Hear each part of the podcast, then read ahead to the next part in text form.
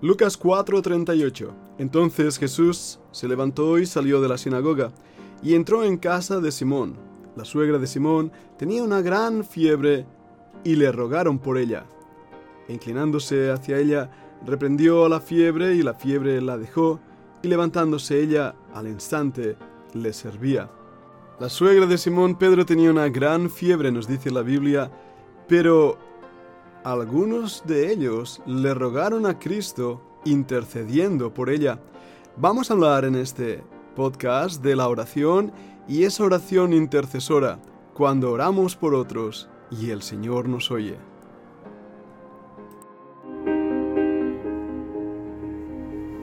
La Fundación Bíblica te invita a participar tanto de esta aula internacional hoy apegados a él como sus cursos online en mol.fundacionbiblica.com. También adoración de siervos todos los martes a las 7.30 de la tarde España a través de nuestro canal de YouTube. Para cualquier información escribe a fundacionbiblica.gmail.com. Aprendamos juntos del Maestro. Te esperamos.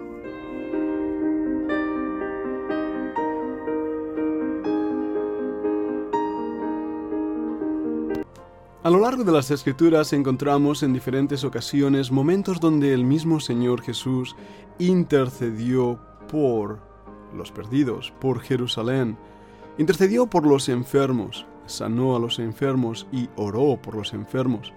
Esto nos muestra un patrón bíblico que también vemos reflejado en el Antiguo Testamento cuando el mismo Abraham intercede delante de Dios por Lot y su familia que vivían en las ciudades de Sodoma y Gomorra. Vemos también a Moisés intercediendo por el pueblo en su rebelión, o por el mismo Jeremías, también clamando a Dios por la vida de Israel. No nos cabe ninguna duda de que Dios quiere que intervengamos delante de Él, intercediendo por aquellos que lo necesitan, pidiéndole por la salvación de las almas, pidiéndole por la sanación de los enfermos, pidiéndole también por el arrepentimiento de aquellos que no están arrepentidos. De hecho, en Ezequiel capítulo 22, el Señor está denunciando el pecado del pueblo de la tierra, como usa opresión y comete robo, como al afligido menosprecia y al menesteroso hace violencia. En medio de ese contexto, en el capítulo 22 y versículo 30 nos dice, y busqué entre ellos hombre que hiciese vallado y que se pusiese en la brecha delante de mí a favor de la tierra, para que yo no la destruyese. Y no lo hallé. Esas palabras siempre me han llamado la atención. Dios busca a alguien que interceda, pero los intercesores son pocos, escasos y difíciles de encontrar. ¿Por qué es esto? ¿Por qué la oración se convierte en ese ministerio de la vida cristiana y de la iglesia que apenas a nadie le gusta? Tal vez porque implica el secreto de la recámara, el secreto de que nadie te vea ni sepa, ni tan siquiera oiga tu voz. Y sin embargo, la oración es el pilar fundamental de la vida cristiana y de la misma iglesia, porque orar es simplemente hablar con Dios, es así de claro. No es hacer rezos y repeticiones y muestras de cambio de voz, nada de eso. Es acercarse humildemente al Señor y hablar con Él y con ruego pedirle cosas, pero también agradecerle y, sí, también interceder por otros. En el ejemplo que hemos leído aquí en capítulo 4 de Lucas, Vemos que la suegra de Simón está enferma y, ruegan al Señor por ella. Ellos sabían que Cristo podía sanarla, tenía fiebre y se acercan al Señor y le piden algo. Varias veces en las Escrituras vemos ese mismo ejemplo y lo vamos a mencionar más en este podcast. Nosotros en el grupo internacional hoy estamos apegados a ti, oramos cada día por los enfermos y creo que hay un patrón bíblico para poder hacerlo así. Oramos cada día por la salvación de las almas y también por nuestro propio crecimiento espiritual. En pocas palabras, nos estamos poniendo en la brecha. Estamos intercediendo delante de Dios por los hombres y mujeres que amamos. Vamos a hablar un poco de ello y vamos a hacer algunas observaciones. Abramos la Biblia en Santiago 5. Vamos a empezar a leyendo en el versículo 13. ¿Está alguno entre vosotros afligido? Haga oración. ¿Está alguno alegre? Cante alabanzas. ¿Está alguno enfermo entre vosotros? Llame a los ancianos de la iglesia y oren por él, ungiéndolo con aceite en el nombre del Señor. Y la oración de fe salvará al enfermo, y el Señor lo levantará, y si hubiese cometido pecados, les serán perdonados. Confesaos vuestras ofensas unos a otros y orad unos por otros, para que seáis sanados. La oración eficaz del justo puede mucho. Estos versículos han sido muy comentados y muy mal interpretados en más de una ocasión. Las últimas palabras, la oración eficaz del justo puede mucho, se usa a veces casi como un amuleto mágico con el cual podemos recibir de Dios todo lo que nos antoja. Y por supuesto, ya no hablemos de esas palabras que dicen la oración de fe salvará al enfermo, y cuando el enfermo no es sanado, se suele decir, oh, es que no tuviste suficiente fe. El problema está en que tú no tienes fe y por eso no has recibido lo que has pedido. ¿Pero es esto lo que habla el texto? No exactamente, todo lo contrario. De hecho, también aún me asombra más el versículo 14 cuando alguno que está enfermo tiene que llamar a los ancianos, pastores, y, tienen que orar por él. Eso es fácil. Pero cuando dice ungiéndole con aceite en el nombre del Señor, creo que a más de uno le va a sorprender que la palabra ungir con aceite es más bien dar un masaje con aceite. Parece que los ancianos de las iglesias tenían esa labor de cuidar a los enfermos, suministrándole la medicina necesaria, entre ellos un buen masaje. Una idea para algunos pastores puede esto sorprenderles. Pero el contexto también nos habla de la tristeza y del pecado que debe ser confesado. Eso es muy interesante porque nos lleva a esa primera observación donde Dios oye a menudo las oraciones, pero otras veces no las oye. Dios ha prometido oír la oración en todo momento pero no todos reciben sanidad en los cuerpos. Si fuera así, nadie se moriría y no tendríamos enfermos entre nosotros. En Génesis 26 se le dice a Abraham que, que ore por Abimelech. Dice, Él es profeta y orará por ti y vivirás. Dios oyó esa oración. Y también vemos que el Señor Jesús sanó a un paralítico en Mateo 9.2. Viendo Jesús la fe de ellos, dijo al paralítico, confía hijo, tus pecados te son perdonados. ¿Lo veis exactamente? Ahora no era que su pecado había sido perdonado por la fe de ellos, sino había sido sanado porque esas personas habían intercedido. Habacuc 2.4 dice que el justo en su fe vivirá. La vida, por lo tanto, y la vida eterna es por fe de cada uno de las personas. Pero es interesante ver ese cuidado, oración e intercesión que Dios nos invita a hacer, como bien hemos leído. Pero vamos a hacer una segunda observación.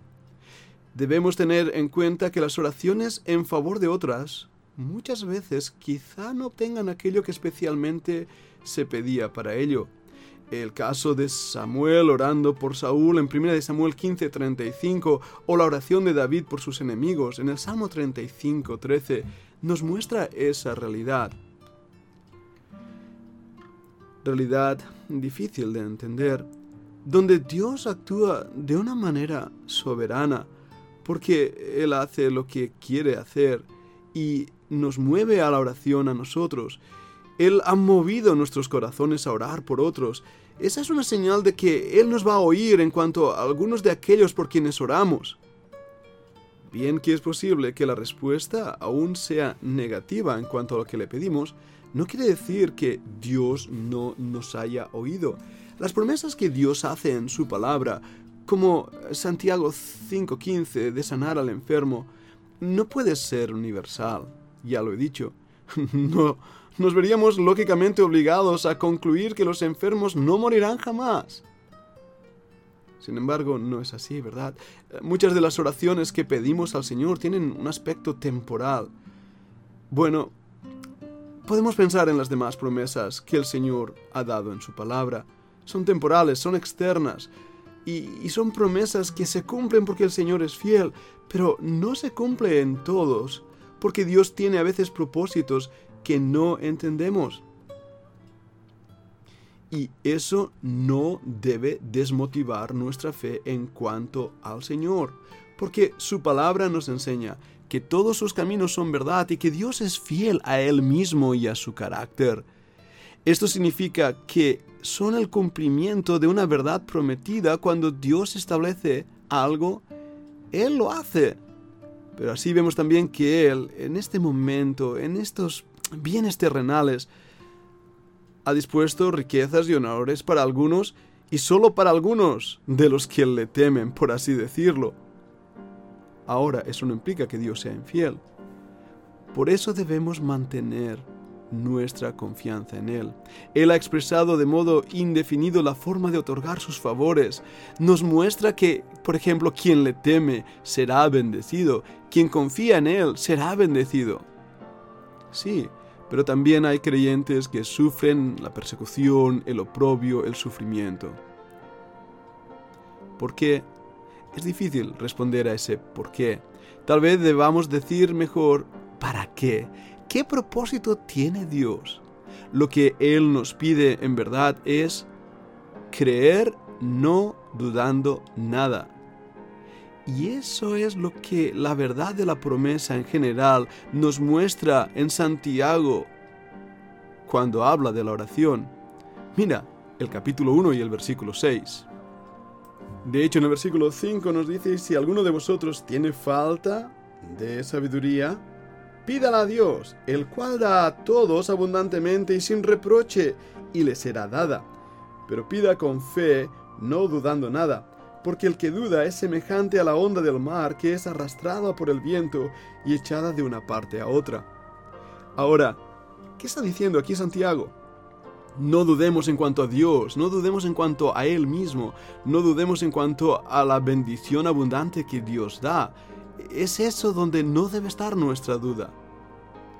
Porque el carácter de Dios es bueno, santo, justo y bendice a sus hijos y nos ama. No dejes pues que el diablo ponga duda en cuanto a ese verdadero carácter de Dios. Porque mi deber es ponerme en manos de Dios y pedirle lo que hay en mi corazón, sometiéndome a su buena voluntad en cuanto a que Él lo cumpla en mí, si ese es su deseo. Ahora bien, no debemos ordenarle que lo haga de tal manera o de tal forma, sino más bien Dios está pidiendo de nosotros un acto de dependencia, de adhesión a Él, poniéndolo todo en sus manos de buena voluntad, sabia, justa para conmigo. Dios es fiel y esas bendiciones temporales podemos verlas día a día, paso a paso. Esas son las palabras de Mateo 21, 22 todo lo que pidiereis en oración, creyendo, lo recibiréis. Porque el Señor ha puesto esa oración en nuestro corazón. El Señor habla aquí de la fe que obra milagros. En el versículo 21 había dicho, si tuvieres fe y no dudares, si a este monte dijeres, quítate y échate en la mar, será hecho. Cuando Dios obra semejante fe y somos llamados a esa fe, hemos de creer con persuasión y certidumbre que tal cosa será hecha y así ocurrirá, porque Dios mismo nos ha dado esa convicción en nuestras vidas. Pero por encima de esa convicción de recibir está la convicción de pertenecer, de saber en quién hemos creído, de saber en quién hemos confiado. Ahora, hay más observaciones que podemos hacer y te invito a que escuches el siguiente podcast.